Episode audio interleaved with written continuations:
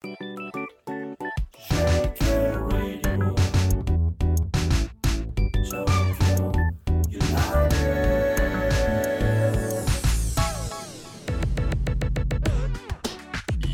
クルトフォットボーファナリックサッカーに熱く迫る5分間です。まずはこの1週間のフットボールニュースチェック。驚き。天皇杯の準決勝鹿島アントラーズとワンフォーレ甲府の試合は1対0で甲府が勝利。甲府は現在 J2 で18位下位に低迷しているんですけれども J1 で5位の鹿島を撃破。クラブ史上初の決勝進出を決めました。もう1試合京都サンガとサンフレッチェ広島延長の末広島が2対1で勝利です。え広島前身の東洋工業時代懐かしいな以来53大会ぶり。えサンフレッチェ広島としては初の優勝を目指します。天皇杯決勝は10月16日ですよ。日曜日日産スタジアムで開催 AFC フットサルアジアカップクエート2022グループステージ初戦を落とした日本代表ですがそうサウジに敗れたんですけれどもその後勝利を重ね決勝トーナメント進出。日本時間の昨夜行われました準決勝ウズベキスタン戦。結果は日本が2対1で勝利ファイナル進出。決勝ではイランと対戦します。12回優勝のイランと3回優勝の日本。わお4回目の優勝まであと1つですよ。キックオフは日本時間明日深夜日付変わって日曜午前2時です。Go Japan! 日本女子代表なでしこジャパンですが昨日ノエビアスタジアム神戸で国際親善マッチナイジェリア女子代表と対戦。2対0で勝ちました。田中美奈選手2ゴールの活躍。日曜日はニュージーランド戦です。ヨーロッパのクラブチームナンバーワンを決める UFA チャンピオンズリーグループステージ第3節バルセロナインテルに0対1でアウェーで敗れました。ムム。バルセロナここまで勝ち1.3でグループ3位。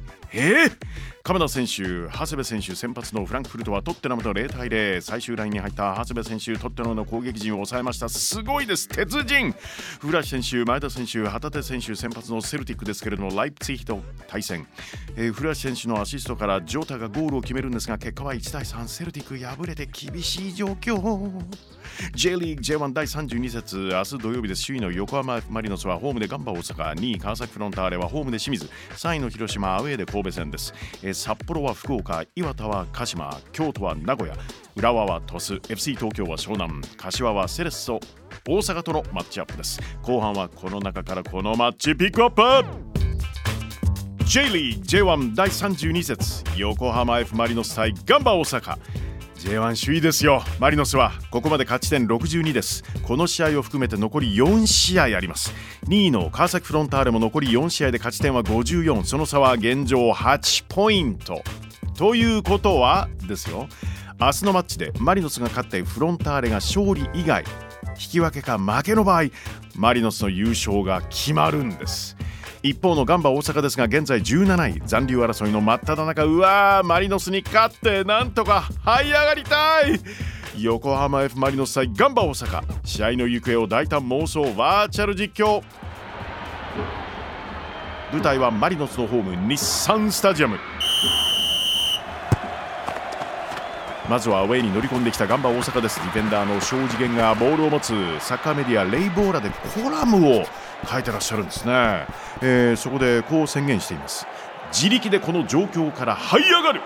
庄司からメッシの良太郎にパス、えー、以前のアンケートで好きな動物はの問いに答えはトラタイガー。メーシノからブラジル出身レアンドロ・ペレイラにパスレアンドロ・ペレイラ前に走り込んでくる選手にパスそこにいるのは先日右アキレス腱の断裂からおよそ7ヶ月ぶりの復帰です。おかえり宇佐美隆ドリブルからシュート。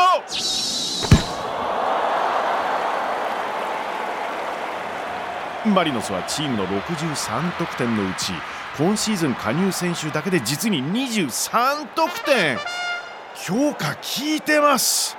厚みのある攻撃で好調キープ。マリノスキーパー高岡洋平どこに出すのか、えー、ちなみに高岡選手中学時代に環境美化委員会に所属していたそうです。相手を0点に抑えて美しいクリーンシートこの試合でも目指しています。高岡から最終ラインに入った岩田智樹にパス。元マリノスの栗原雄三さん曰く身体能力も高い超人ぶりを発揮している。岩田から今シーズン加入西村拓真に長いパスが出た。9月10日の試合で左足首の靭帯を損傷した西村選手。驚異のスピード復帰ですね。大事なところで帰ってきた。西村ディフェンスをかわしてシュート。キーパー弾く。そこに飛び込むのはミズルはコータ絶好調どうだ？